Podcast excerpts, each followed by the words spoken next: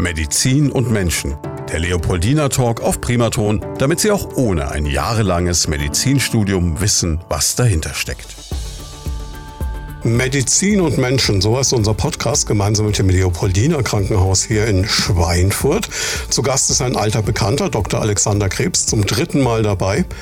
Wären wir jetzt bei Dieter Thomas Heck, würden wir sagen, bitte nicht wieder wählen, aber das wollen wir in dem Zusammenhang nicht. Sagt Ihnen das noch was? Sie sind, glaube ich, zu jung für die Hitparade, oder? Ja, hallo erstmal. Danke für die Einladung. So ein bisschen sagt mir das was. So als ich kleines Kind war, habe ich das ab und zu mal geguckt, aber ist lang, lang her. Ja. Auf jeden Fall. Dr. Alexander Krebs ist Chefarzt der Klinik für Urologie und Kinderurologie und unser Thema ist heute Harninkontinenz kein Tabuthema, wobei das K von kein in Klammer gesetzt ist. Das heißt, im Grunde genommen ist es dann doch ein Tabuthema. Ja, ich glaube, es ist ganz gut, mal über die Harninkontinenz im Rahmen eines Podcasts zu sprechen. Mhm. Dann, wenn man einfach mal schaut, die Zahlen sagen, dass in Deutschland circa acht Millionen Menschen an einer Harninkontinenz leiden. Das können alle sein, äh, Männlein, Weiblein, jung und alt. Aber nur jeder Fünfte, also sprich 20 Prozent von diesen acht Millionen besuchen oder gehen zum Arzt. Häufig ist das so eine Grauzone, dass manche sich vielleicht auch schämen, irgendwo hinzugehen. Und man kann aber sagen, man kann ja 80 Prozent im Durchschnitt auch helfen. Ne? Also durch die richtige Diagnostik, durch die Therapie ist auch die Harninkontinenz heilbar. Und bei den anderen 20 Prozent kann ich durch Hilfsmitteln eine Verbesserung des Leidens erreichen. Und aus diesem Grund dachte ich, ist das was sehr Gutes als Podcast, einfach mal ein bisschen auch in diesem Bereich reinzuriechen und es soll kein Tabuthema sein. Na, also Tabus haben wir hier keine, wir kriegen das hin, aber jetzt erstmal vielleicht zu Beginn noch mal ganz kurz so ein paar Infos zu Ihrer Person, wobei der ein oder andere, die ein oder andere kennt sie vielleicht schon aus den vorangegangenen Podcasts, aber so im Schnelldurchlauf nochmal? Ja, Chefarzt hier der Urologie bin ich seit 1.4.2022, also jetzt ein und ein halbes Jahr. Mhm. Ähm, und vorher war ich die letzten 20 Jahre in Thüringen als Urologe tätig. Habe mich jetzt sehr gut, denke ich, hier in Schweinfurt eingelebt. Und ja, freue mich weiterhin auf die Arbeit hier. Also passt alles nach wie vor. Passt alles, ja. Das ist Perfekt. die Hauptsache. Jetzt äh, vielleicht erstmal, wenn wir das Wort Harninkontinenz erklären wollen, für die Leute, die es jetzt nicht kennen. Ja, Harninkontinenz heißt als Überbegriff unwillkürlicher Urinverlust. Ich verliere Urin und da gibt es verschiedene Ursachen, hm. verschiedene Diagnostik, Therapie und verschiedene Arten der Harninkontinenz. Jetzt haben Sie gesagt, acht Millionen Menschen in Deutschland betrifft es. Wir haben roundabout 80, ein paar mehr Einwohnermillionen. Ja. Das heißt so jeder Zehnte, Hälfte ja. über den Daumen. Ja, kann man so annehmen, ja. Das ist eine Menge. Ja, auf alle Fälle. Das heißt hier bei uns im Redaktionsteam zwei Leute. Unter Umständen, ja. Mhm. Naja gut, dann ist es aber doch eigentlich ein Alltagsproblem. Ja. Aber man redet nicht drüber. Also ich habe auch noch nie erlebt, dass ich abends in der Kneipe saß und mir jemand gesagt hat, du Mensch, ich habe da Harninkontinenz, hast du auch schon mal gehabt, was macht man da? Ist eher ungewöhnlich. Genau so ist es, weil es halt auch zu einer gewissen Isolation führt. Also Leute, die jetzt eine, aus was für Gründen auch immer, eine fortgeschrittene Inkontinenz haben, wo viel Urin verlieren, die das führt eigentlich zu einer sozialen Isolation, weil die gehen nicht mehr raus, weil wenn sie jetzt draußen vielleicht irgendwo im Theater im sitzen und verlieren Urin und die Hose ist nass, was sagen denn alle Leute, die sich das angucken? Irgendwas ist mit dem los? Ist der jetzt schon betrunken? Das müssen sich ja, ne? Und die Leute isolieren sich dadurch, obwohl man es unter Umständen ja auch gut behandeln kann. Und es gibt doch, also ich kenne es jetzt nur aus der Fernsehwerbung, es gibt doch alle möglichen Hilfsmittel. Das ist doch immer sowas, wo, ja, ja. wo einem tausend Sachen um die Ohren geblasen werden, gerade in den öffentlich-rechtlichen, wo das Publikum eh etwas älter ist.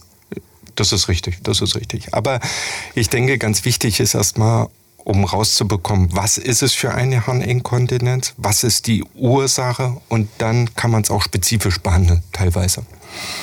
Das heißt, wir müssen eigentlich mal drüber reden, was es für Arten und äh, gibt genau. und woran ich es, gut, woran ich es merke, ist relativ klar, ne? Genau, genau. Genau. Wobei es ja auch so eine Grauzone ist. Wann ist es nur so, dass ich oft auf die Toilette muss und wann ist es Inkontinenz? Das ist ja wahrscheinlich genau. auch so schleichend, könnte ich mir vorstellen. Ja. Also Harninkontinenz, wie ich es vorhin definiert habe, unwillkürlicher Urinverlust. Also Sie verlieren Urin. Wenn Sie häufiger auf Toilette gehen, ist das keine Harninkontinenz. Weil ich es noch kontrollieren kann. Weil ich es noch kontrollieren okay. kann. Hm? Aber irgendwann kann dieses, wenn ich es vielleicht nicht mehr schaffe, mhm. und da sind wir schon bei einer Form der Inkontinenz, man nennt das Dranginkontinenz, das, da leiden sehr viele darunter. Das heißt, ich merke zu spät, dass ja, ich muss? Man merkt es, man merkt es, ich muss, aber ich muss mich beeilen, um aufs Klo zu kommen. Wenn das Klo zu weit weg ist oder das Klo ist besetzt, kann ich diesen Drang nicht hinauszögern. Es fängt einfach an zu laufen. Hm, da gab es vor kurzem so einen Fall in der Presse, in irgendeinem Boulevardmedium, wo eine Dame sich furchtbar aufgeregt hat, weil sie bei einem Discounter nicht auf die Toilette durfte, aber zu lange in der Kassenschlange stand und sich dann in die Hose gemacht hat. Das ist so eine ganz klassische Dranginkontinenz. Und wenn Sie bei die Patienten eine Anamnese erheben, dann frage ich immer, wenn Sie einkaufen gehen, kennen Sie alle öffentlichen Klos. Und häufig ist das bei den Patienten so.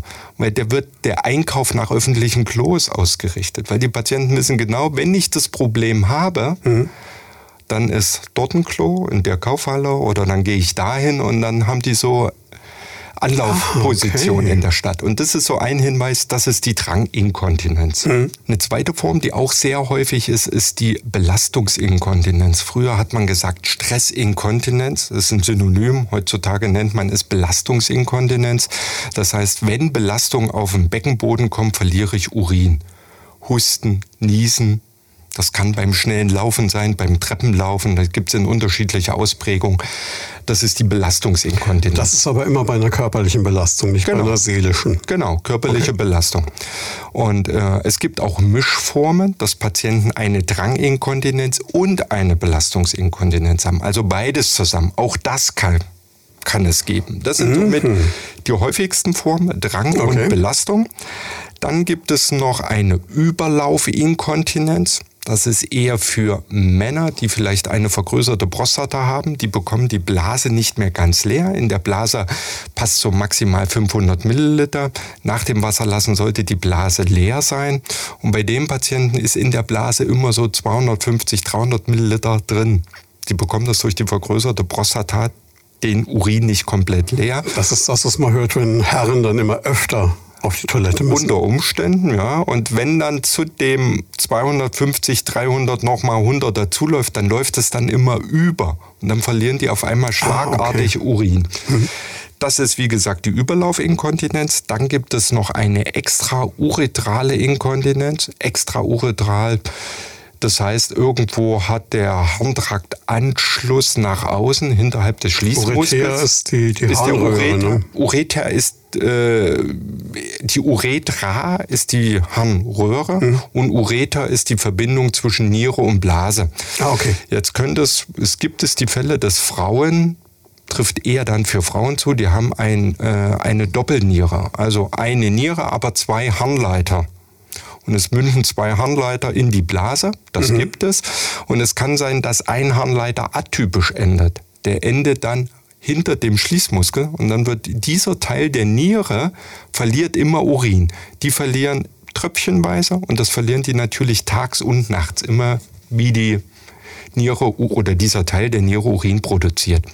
Und die extrauretrale Inkontinenz gibt es noch bei Leuten, die vielleicht mal bestrahlt wurden, die eine Tumoroperation hatten, haben eine Bestrahlung und die bilden dann wenn es ungünstig läuft, eine Fistel aus, dass eine Verbindung zwischen Blase und Scheide zum Beispiel ist und dann läuft der Urin darüber auch raus. Das, das klingt aber jetzt für mich nach etwas, was A relativ selten ist und B die Leute dann wahrscheinlich aufgrund ihrer Vorerkrankungen vermutlich auch wissen, dass ihnen das drohen könnte, oder? Genau. Also das ist schon, das sind schon Formen, die sind seltener, mhm. ja, aber die gibt es auch.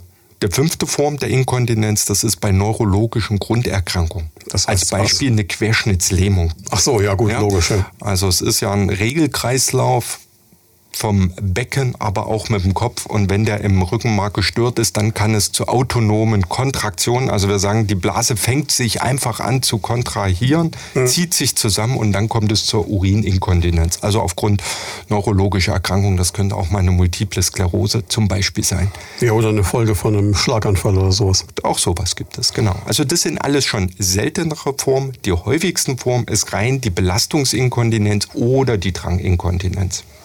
Jetzt äh, haben Sie mir im Vorfeld notiert, nur jede fünfte betroffene Person geht überhaupt zum Arzt.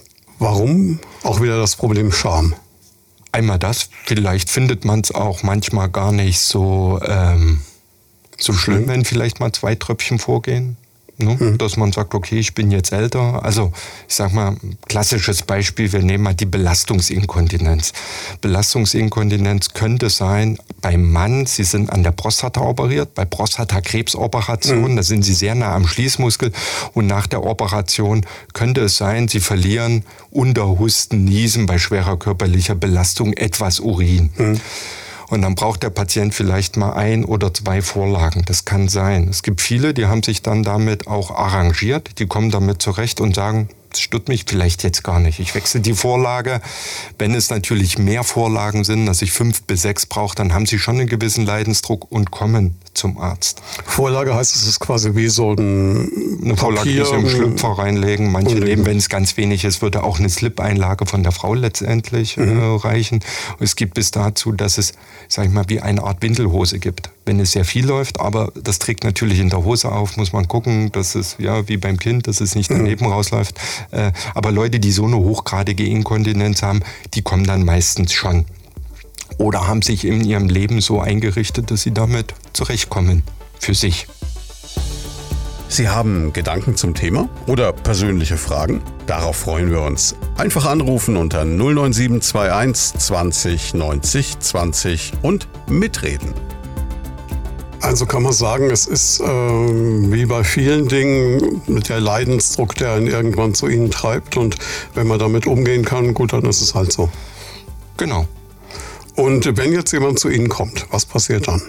Ich habe ja gesagt, man kann es im Normalfall oder bei den meisten Fällen 80 Prozent sehr gut behandeln. Dafür ist natürlich erstmal die, äh, die Untersuchung, die Befragung des Patienten ganz wichtig, um rauszukriegen, welche Form der Inkontinenz. Liegt denn vor.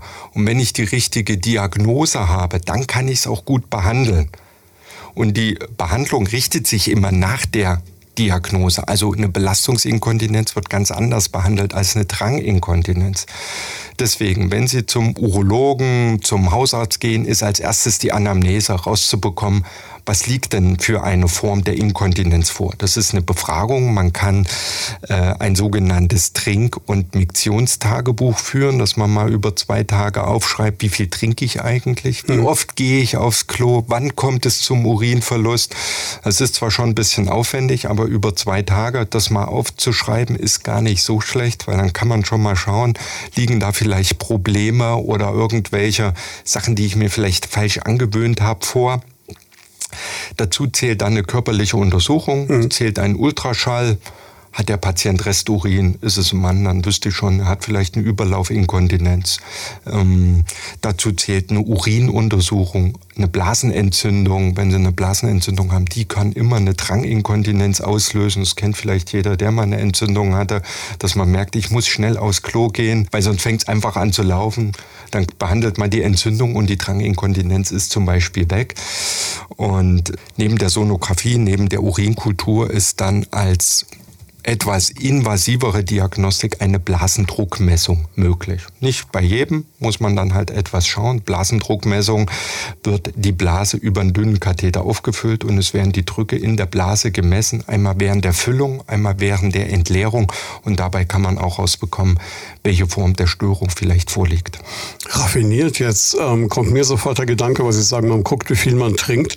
Ah, wie viel sollte man denn wirklich am Tag trinken, dass wir es auch mal wieder erzählt haben? Ja, so um, also zwei Liter wäre gut, hm. über den Tag verteilt. Jetzt habe ich sofort an jemanden in meiner eigenen Familie denken müssen, ältere Dame, die gerne so sagt, wenn man unterwegs ist, es kann den ganzen Tag sein, sie können den ganzen Tag irgendwo unterwegs sein, na, ich habe keinen Durst, ich trinke mal lieber nichts, sonst muss ich wieder auf die Toilette.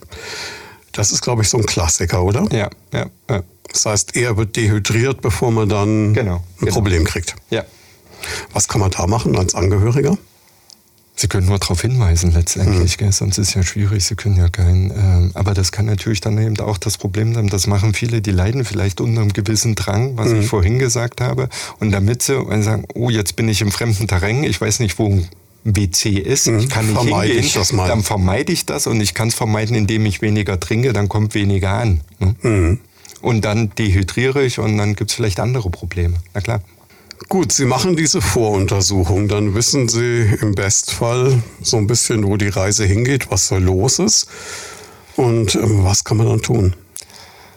Dann kommt es darauf an, welche Form von Inkontinenz liegt denn vor. Mhm. Also wir gehen jetzt mal von einer klassischen Belastungsinkontinenz aus. Was man auch so vom Bodybuilder kennt, wenn der so eine hohe Gewichte hochhebt oder so, ne? Genau, genau. Oder Gibt's wenn ja ich huste, so. niese, Treppenlaufer. Mhm. Die Belastungsinkontinenz ist immer eine Schwächung des Schließmuskels. Der Schließmuskel ist nicht mehr so aktiv, wie vielleicht mit 20. Also Schließmuskel der Blase jetzt. Der Schließmuskel der Blase, der hält einfach das nicht. Das kann vielleicht ein gewisses Übergewicht, eine mhm. gewisse Beckenbodenschwäche sein. Das gibt es bei Frauen, die vielleicht auch viele Geburten hatten, mhm. dass über die Jahre mit 60, 70. Lebensjahrzehnt äh, dann es zu einer Beckenbodenschwäche kommt und die dann Urin verlieren. Ist es eigentlich da, um da mal gleich einzuhaken, eher ein weibliches Problem? Weil ich habe vor dem Podcast noch rumgeflaxt vor wenigen Minuten am Telefon mit einer Freundin, die dann sagte, naja, du, das ist ein Thema, das zumindest Frauen ab einem gewissen Alter automatisch Interessierten beschäftigt. Also die Beckenbodenschwäche, was ich eben erzählt mhm. habe, der, dass der Schließmuskel nicht mehr so straff ist, das mhm. trifft eher die Frauen zu, das ah, stimmt. Ah, okay. Oder Männer, die eine Prostata-Operation mhm. haben. Wenn sie keine Prostata-OP haben, ist es nicht so häufig, dann sind die Frauen mehr betroffen. Das muss man schon so sagen. Ne? Einfach auch äh, ja, durch die Geburten. Äh, das macht äh, schon dann Probleme. Dann können Sie natürlich Punkt 1 gucken, Gewicht. Wenn Übergewicht da ist, wenn natürlich weniger Gewicht da ist, ist auch weniger Belastung auf dem auf Beckenboden. Dem Beckenboden ist logisch. Ist klar, logisch. Das zweite ist, Sie können durch Beckenbodengymnastik auch Ihren Schließ- oder ich sag mal Ihren Beckenboden trainieren. Gut, Ach, dass er etwas straffer ist und dass die Kontinenz dadurch besser wird. Das geht. Das ist das, was man immer hört, was man machen kann, wenn man irgendwo auf einen Bus wartet oder so, dass man sagt, man spannt an, hält und löst dann wieder. Genau, zum Beispiel. Genau, da gibt es unterschiedliche Übungen. Kann ein der Physiotherapeut auch mithelfen? Was muss ich zum Beispiel üben, um zu gucken? Mhm. Kann selbst mal schauen, wo ist denn eigentlich mein Schließmuskel? Was muss ich denn machen? Ich empfehle manchmal, dass man sagt, wenn Sie mal einen Strahl auf Toilette, einen Strahl lassen, versuchen Sie mal den Strahl anzuhalten. Mhm. Dann wissen Sie, wo der Schließmuskel ist. Das heißt nicht immer zwangsläufig die Pobacken zukneifen, auf gut Deutsch. Nee, es ist eher so ein, wie soll man es beschreiben, so ein Hochziehen fast. Ne? Genau, genau. Aber dass man für sich selbst erstmal mhm. merkt im Kopf, was muss ich denn machen, um meinen Beckenboden anzuspannen. Also Beckenbodengymnastik mhm. ist äh, was ganz häufiges. Wenn die Beckenbodengymnastik nicht erfolgversprechend ist, gibt es eine medikamentöse Therapie. Das ist äh, Duloxetin. Okay. Äh, und das ist ein Medikament, ein Antidepressivum. Und man hat festgestellt, wenn vor allen Dingen Frauen, den hat man wegen einer Depression ein Antidepressivum gegeben und man hat als Nebeneffekt festgestellt, dass die Frauen kontinenter sind. Und dann hat es eine Zulassung bekommen, auch für die Belastungsinkontinenz, aber nur für die Frau. Das Medikament würde beim Mann genauso wirken, hat aber dafür keine Zulassung interessante Nebenwirkungseffekte. Ich glaube, auf eine ähnliche Art und Weise ist Viagra berühmt geworden, oder? Das war doch, glaube ich, auch, auch ja. ursprünglich für was anderes gedacht. Genau. Dann, genau ja. Okay. Das heißt, man könnte es als Mann einnehmen, es würde auch helfen, aber man darf nicht. Man darf es dafür nicht rezeptieren, nicht für die Belastungsinkontinenz. Das heißt, Sie könnten es für was anderes verschreiben und könnten sagen, nehmen Sie es mal, vielleicht hilft es. Also, wenn Sie eine Depression haben, würde das gehen, ja. Mhm. Hat das dann Nebenwirkungen? Weil was, was ich gegen das Depression gebe, ist doch bestimmt auch irgendwie anders wirksam. Also ähm, bin ich dann automatisch noch besser drauf oder jetzt mal sehr na, Das glaube ich, das, das eher nicht. Äh, in der Einstellungsphase hat der ein oder andere immer ein bisschen mit Übelkeit zu kämpfen okay. bei dem Medikament. Das mhm. ist deswegen manche auch nicht einnehmen. Mhm. Aber das ist so Beckenbodengymnastik medikamentös. Und der dritte Schritt, wenn auch das Medikament nicht hilft, ist dann eine Operation zum Beispiel. Bei der Frau, die ja häufiger drunter leiden, wird ein kleines Bändchen unter die Harnröhre gesetzt als Unterstützung des Beckenbodens. So kann man sich das vorstellen. Wie so eine Hängematte, in der der genau, Beckenboden das liegt. ist genau das Hängemattenprinzip, dass man das da drunter legt. Äh, ist ein relativ kleiner Eingriff, aber mit guten, mit sehr guten Effekt. Beim Mann? Beim Mann ist es so, ähm, habe ich ja gesagt, ist es häufiger aufgrund von einer Prostatakrebsoperation. Mhm dann ist es genauso, dass ich Beckenbodengymnastik als erstes empfehle und es gibt noch verschiedene auch Kontinenzoperationen. Es gibt eine Form auch eine Art Schlinge für mhm. den Mann und es geht bis dahin bei größeren oder bei höhergradigen Inkontinenzen, dass man bis zum künstlichen Schließmuskel einbaut. Also man kann sich vorstellen, das ist eine Manschette, die um die Harnröhre liegt und die drückt die Harnröhre komplett zu. Damit sind sie dicht, sie verlieren kein Urin und sie haben im Hodensack eine Art Pumpe innenliegend, auf die drücken sie drauf und dann wird die Manschette um die Harnröhre freigegeben. Sie verlieren, sie können ganz normal auf Toilette Wasser lassen und die Manschette füllt sich automatisch wieder. Es klingt raffiniert, aber es tut schon vom Zuhören weh. Ja, aber es tut, also Sie können das ganz normal benutzen. Das ist äh, sehr effektiv, muss man sagen. Ich muss jetzt für alle Männer, weil die Frage schießt jetzt jedem durch den Kopf, ähm, was macht das denn mit meiner Potenz, wenn sie solche Basteleien da vollführen? Oder ist man da schon an einem Punkt, wo man sich die Frage nicht mehr stellt? Also sehr häufig ist es, ich habe es ja gesagt, Leute, die ein äh, Prostatakarzinom haben, leiden unter einer mhm. Inkontinenz sehr, sehr häufig. Und äh, das sind dann auch meistens Patienten, die schon ein fortgeschrittenes Prostatakarzinom häufiger okay. haben, vielleicht auch schon bei der OP. Und da ist es meistens mit der Potenz nicht mehr so gut, muss man mhm. ja sagen. Ne? Aber selbst. Aber äh, da gibt es ja auch Möglichkeiten, was man dann machen kann und wie man damit umgehen kann. Auch da gibt es Hilfsmittel, genauso. Mhm. Aber äh, wenn die Potenz noch gut wäre, wäre auch der künstliche Schließmuskel, könnten sie einbauen und die Potenz würde trotzdem noch also funktionieren. Sie hat damit jetzt okay. nichts, man kommt da nicht in dieses Gebiet rein, mhm. äh, was für die Nerven wichtig ist. Okay, Operation war wahrscheinlich immer nur der letzte Schritt, wenn alles genau. andere nicht mehr wenn funktioniert das, hat. Ne? Genau. Das wäre das für die Belastungsinkontinenz. Also wenn ich meinen Schließmuskel unterstützen will, weil er nicht mehr so richtig schließt, auf gut Deutsch.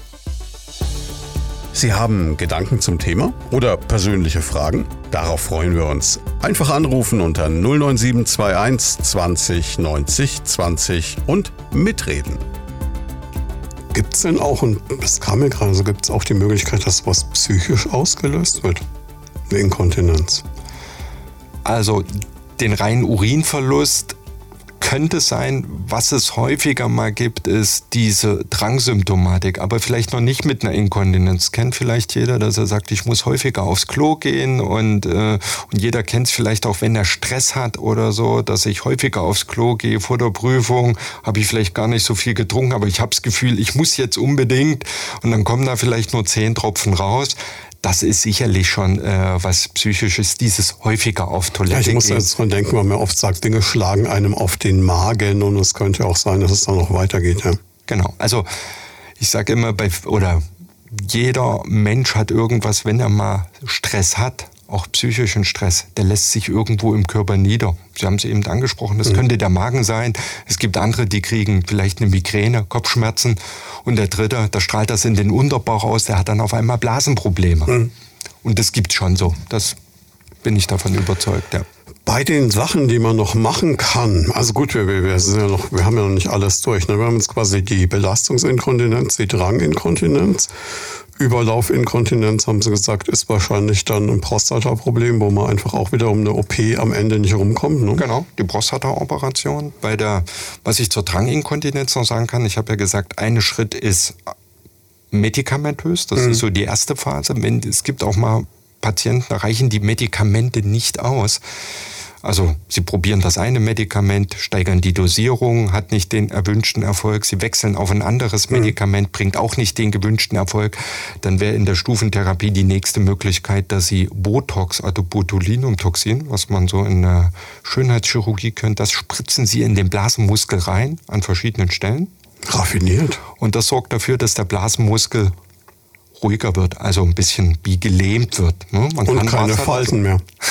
Genau, das sieht man zwar nicht so, aber vom Prinzip stimmt das. Und das ist ein Medikament, das hält schon ein Viertel bis ein halbes Jahr an. Dann kann das wieder nachkommen, der Drang. Und Sie können es nochmal geben. Und wenn das auch nichts hilft, also man wird dann immer invasiver, geht es bis zum Blasenschrittmacher. Also ich kann auch einen Blasenschrittmacher implantieren, ähnlich wie man es fürs Herz kennt, gibt es das auch für die Blase, der dafür sorgen soll, die Blase ruhiger zu stellen. Das ist dann so das Letzte. Ach so, gut, klar. Botox ist ja im Endeffekt eigentlich ein Nervengift, das genau. einfach nur lähmt. Ne? Genau so ist es. Genau. Aber hilft halt auch bei der Blase und kann da auch eingesetzt werden. Also das wäre so die Stufentherapie hm. für die Dranginkontinenz. Okay, dann haben wir noch die extrauretale Inkontinenz. Genau, das ist was dann, also irgendwo ist eine Fistel zum Beispiel, mhm. eine Verbindung nach der Bestrahlung, dann müssen Sie das operieren, sonst kriegen Sie das nicht, äh, die Inkontinenz nicht los. Läuft ganz klassisch immer auf mhm. Operationen hinaus. Und schwieriger ist es bei neurologischen, weil den Querschnitt, wenn der das die Ursache ist, dann kriegen sie natürlich den Querschnitt nicht wieder weg. Das heißt, da können sie auch mal mit dem Schrittmacher arbeiten? Eigentlich auch nicht, ne? Auch nicht, nein. Dann ist immer die Verschaltung sozusagen zum Kopf mhm. das Problem, weil die ist unterbrochen. Und dann müssen sie gucken, welche Störung liegt vor. Können sie den Schließmuskel irgendwo unterstützen? Ist der Blasendruck vielleicht zu gering oder zu hoch, dass sie da medikamentös äh, unter Umständen mitbehandeln oder auch mit Inkontinenzmitteln sich dann helfen, was da auch verschiedene Möglichkeiten gibt. Aber das heißt jetzt zumindest nicht, dass man automatisch mit einer Querschnittslähmung auf einen Katheter angewiesen wäre, beispielsweise. Muss nicht sein, nein. nein. Jetzt bleibt mir immer noch die Frage, was kann man tun, dass es gar nicht erst so weit kommt. Das ist ja immer so, glaube ich, das, was auch alle, die uns zuhören, jetzt so innerlich ein bisschen bewegt, dass sie sagen, naja, gut, man kann da gut behandeln und man sollte da keine Scheu haben, super, ne? aber man will es ja eigentlich von vornherein genau, gar nicht haben. Wir wollen ja erst gar nicht dahin kommen. Eben. Ne? Und da haben wir wieder das, was wir immer haben, befürchte ich. Ne? So ein bisschen schon, ja. Mhm. Sport, Ernährung. Gesunde Lebensweise, mhm. Übergewicht vermeiden, klar, Sport treiben. Fit. Gibt es eine Sportart, die besonders gut gegen Inkontinenz ist? Nein, alles, was sie. Also können Hauptsache sie bewegen. können sie laufen, klar. Mhm. Ne?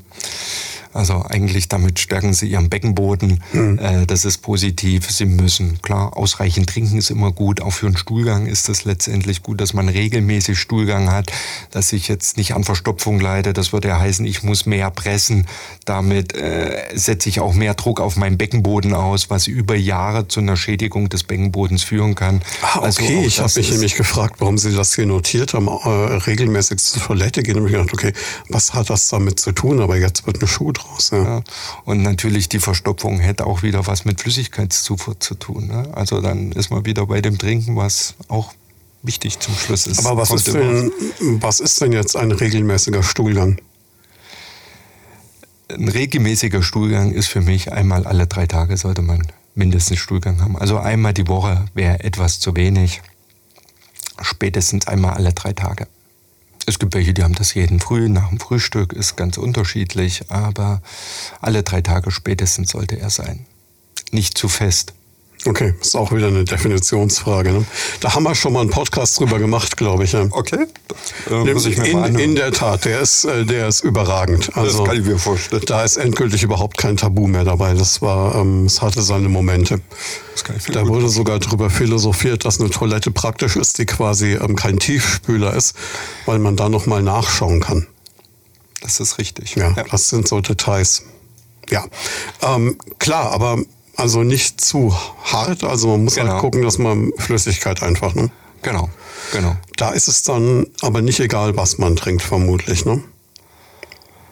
Also gut, Alkohol mal außen vor. Man sagt ja immer, Kaffee wäre keine, keine Flüssigkeit, ist das so? Ja, also ich sag, das ist wie mit so vielen, das ist so ähnlich mit der Ernährung, soll alles ausgewogen sein. Ne? Ich soll nicht zwei Liter Kaffee am Tag trinken und hm. ich soll nicht zwei Liter Bier am Tag trinken. Ne? Das heißt, Flüssigkeit Mir hat auch schon. Irgendeiner ihrer Kollegen mal gesagt, Bier hätte überhaupt keinen Sinn für den Wasserhaushalt. Also ich glaube, es ist Flüssigkeit. Äh, mhm. Also es geht. Der meinte, es entwässert eher und, und, man gewinnt nichts damit. Das fand ich auch ganz interessant. Okay, gut. Ja, gibt es also so Sachen, wo Sie sagen, das ist eher noch harntreibend? Also das könnte man dann vielleicht vermeiden? Ja, das ist auch bei jedem so ein bisschen unterschiedlich. Es gibt ja, wenn Sie Leute fragen, der eine trinkt früh eine Tasse Kaffee und meint, wenn ich die Tasse Kaffee trinke, muss ich eine halbe Stunde später immer Wasser lassen. Ne? Mhm.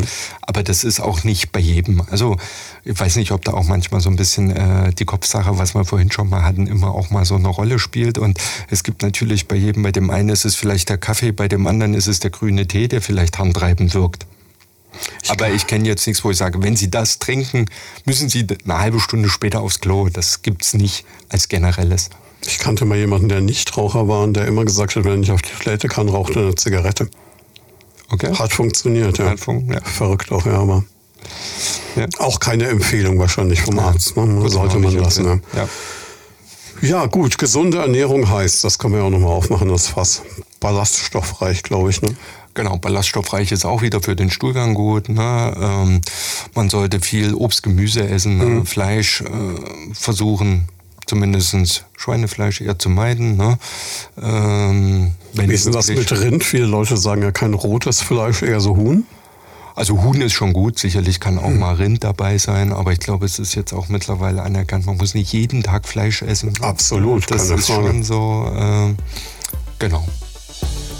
Sie haben Gedanken zum Thema oder persönliche Fragen? Darauf freuen wir uns. Einfach anrufen unter 09721 20 90 20 und mitreden.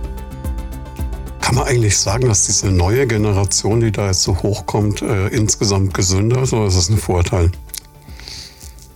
Also Weil man hat ja das Gefühl, dass das Bewusstsein viel stärker da ist. Ja, aber ich weiß nicht, ob das Bewusstsein vom Alter abhängig ist. Ich glaube, es gibt auch viel Ältere, die jetzt auch schon versuchen, wieder äh, gesund zu leben in den letzten Jahren? Naja, zweifellos, aber ich merke es halt hier so auch so, wenn man so guckt, okay. also junge KollegInnen vor allem, die wir bekommen, also gerade die Damen sind da schon sehr so, eher so vegan und eher so mal eine Bowl und eben keine Currywurst und so. Ja, ja, also ja. so im beruflichen Umfeld zumindest hat man den Eindruck, dass sich da was ändert. Das kann gut möglich sein, ja.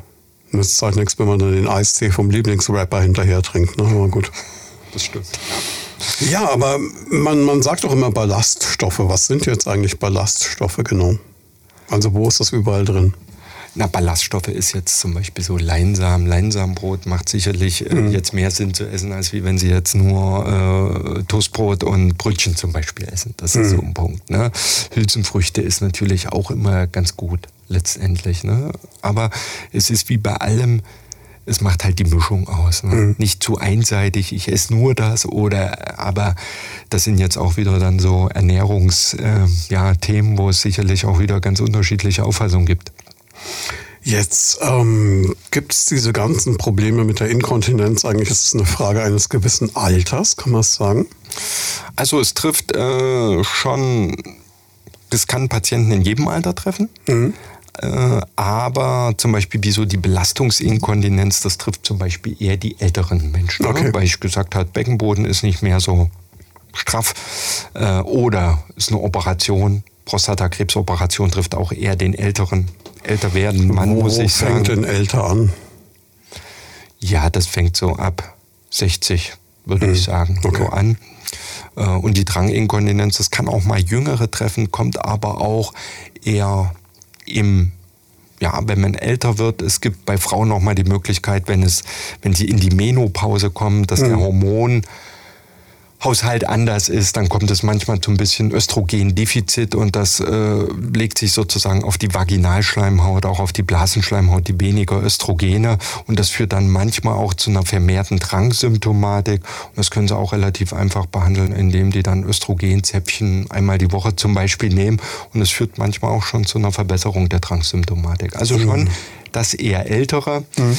Wenn sie natürlich eine extrauretrale Inkontinenz haben, was ich vorhin mal erzählt habe mit dem doppelten Harnleiter, das ist extrem selten, aber das trifft, das wäre angeboren. Das haben mhm. sie dann sozusagen frühzeitig. Äh, merkt man manchmal am Anfang gar nicht und denkt vielleicht, na, hat vielleicht dann doch eine Belastungsinkontinenz frühzeitig, aber es ist es vielleicht gar nicht. Ne? Jetzt, äh, nachdem Sie auch Kinderurologe sind, jetzt gibt es ja immer wieder bei kleinen Kindern, dass da nochmal was schief läuft, gerade über Nacht. Das hat aber mit der Sache eigentlich gar nichts zu tun, oder? Genau. Also bei Kindern heißt das ja Enuresis, ist das nächtliche Einnässen. Mhm.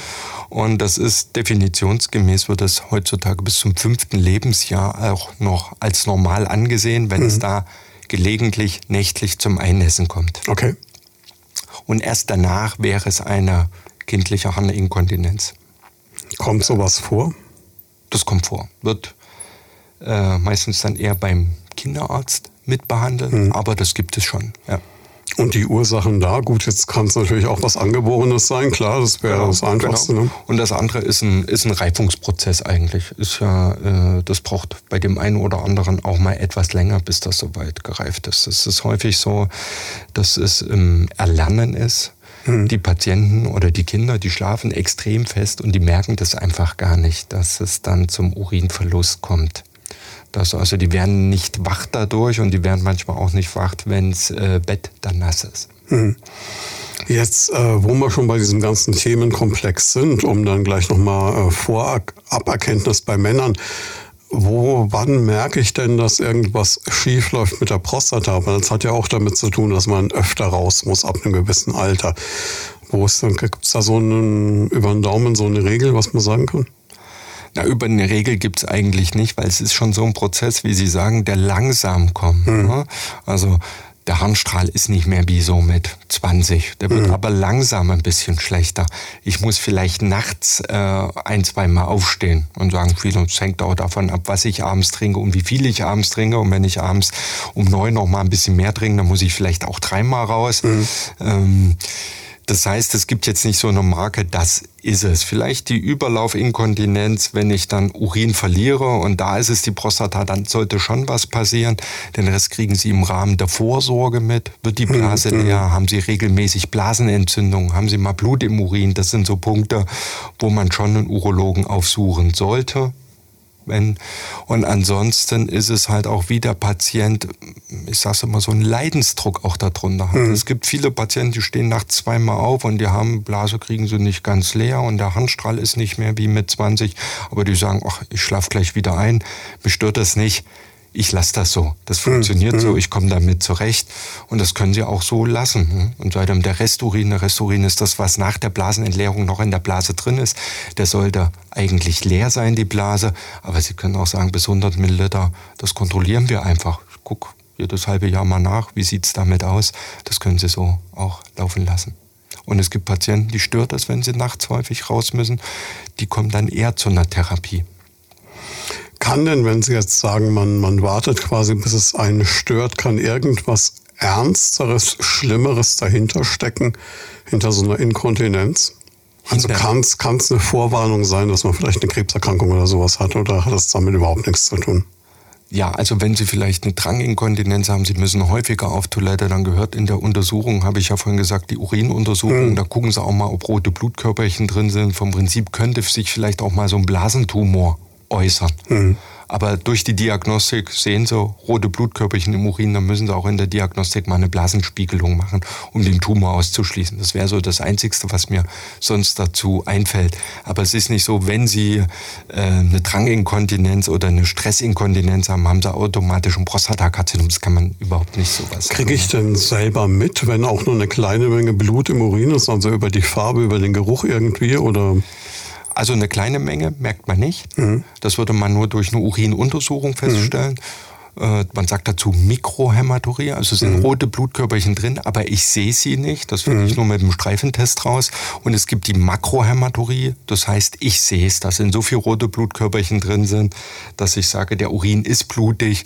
Und das wäre auch so ein Alarmzeichen. Dann sollte man schon danach gehen, weil es ist häufig, der Urin ist mal einen Tag blutig, dann ist er wieder vier Wochen völlig klar und man denkt, man hat auch keine Beschwerden dabei, mhm. da tut nichts weh. Und dann denke ich, es ist alles in Ordnung und dann fängt es wieder an zu bluten. Und manche ziehen das so ein halbes Jahr, das wäre ungünstig, dann mhm. sollte man danach gehen. Wenn jemand jetzt gesagt hat, Mensch, der Herr Doktor klang jetzt aber total nett, kann er auch direkt zu Ihnen kommen? Ja, das ist ja im deutschen Krankenhaus so, dass für die ja, Versicherten primär die niedergelassenen Urologen oder niedergelassenen Kollegen im Allgemeinen zuständig sind. Das heißt, man bräuchte eine Überweisung. Genau, genau. Bestimmte Untersuchungen, die Blasendruckmessung, die ich vorhin erzählt mhm. habe, die ist ein bisschen aufwendig, die macht keiner in der, in der Niederlassung. Das würden wir ambulant bei uns in der Klinik mit durchführen. Aber die primäre Untersuchung, die würde ich schon mal erstmal beim Hausarzt und der Hausarzt kann weiterempfehlen oder Urologen Gynäkologen sich dann dementsprechend vorstellen. Wie lange brauche ich denn nach so einer OP, bis ich dann äh, weiß, ob es was gebracht hat und äh, bis alles wieder normal ist? Kann man sagen?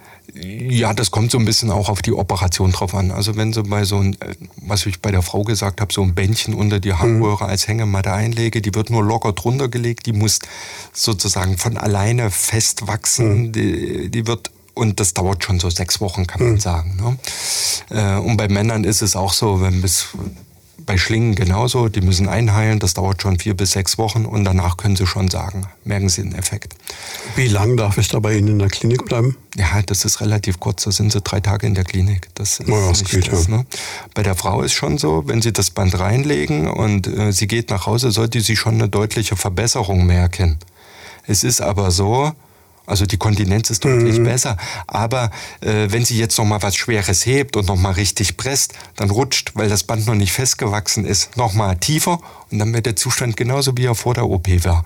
Und dafür muss man sagen, schön körperliche Schonung machen, ja. für sechs Wochen. In sechs Wochen ist das Band gut eingeheilt und dann darf sie auch wieder alles belasten. Aber vorher nicht schwer heben, keine schwere körperliche Arbeit. Das ist ja logisch, weil sonst... Ja. Sonst rutscht das Band wieder mhm. tiefer und dann ist alles... Äh, nicht mehr zielführend. Damit sollten wir eigentlich alle offenen Fragen für den Moment geklärt haben. Und ansonsten, wenn noch mehr Fragen bestehen, können sich die Leute auch immer gerne bei uns melden und wir reichen es dann weiter. Vielen, vielen Dank. Ich freue mich aufs nächste Mal. Ich habe zu danken.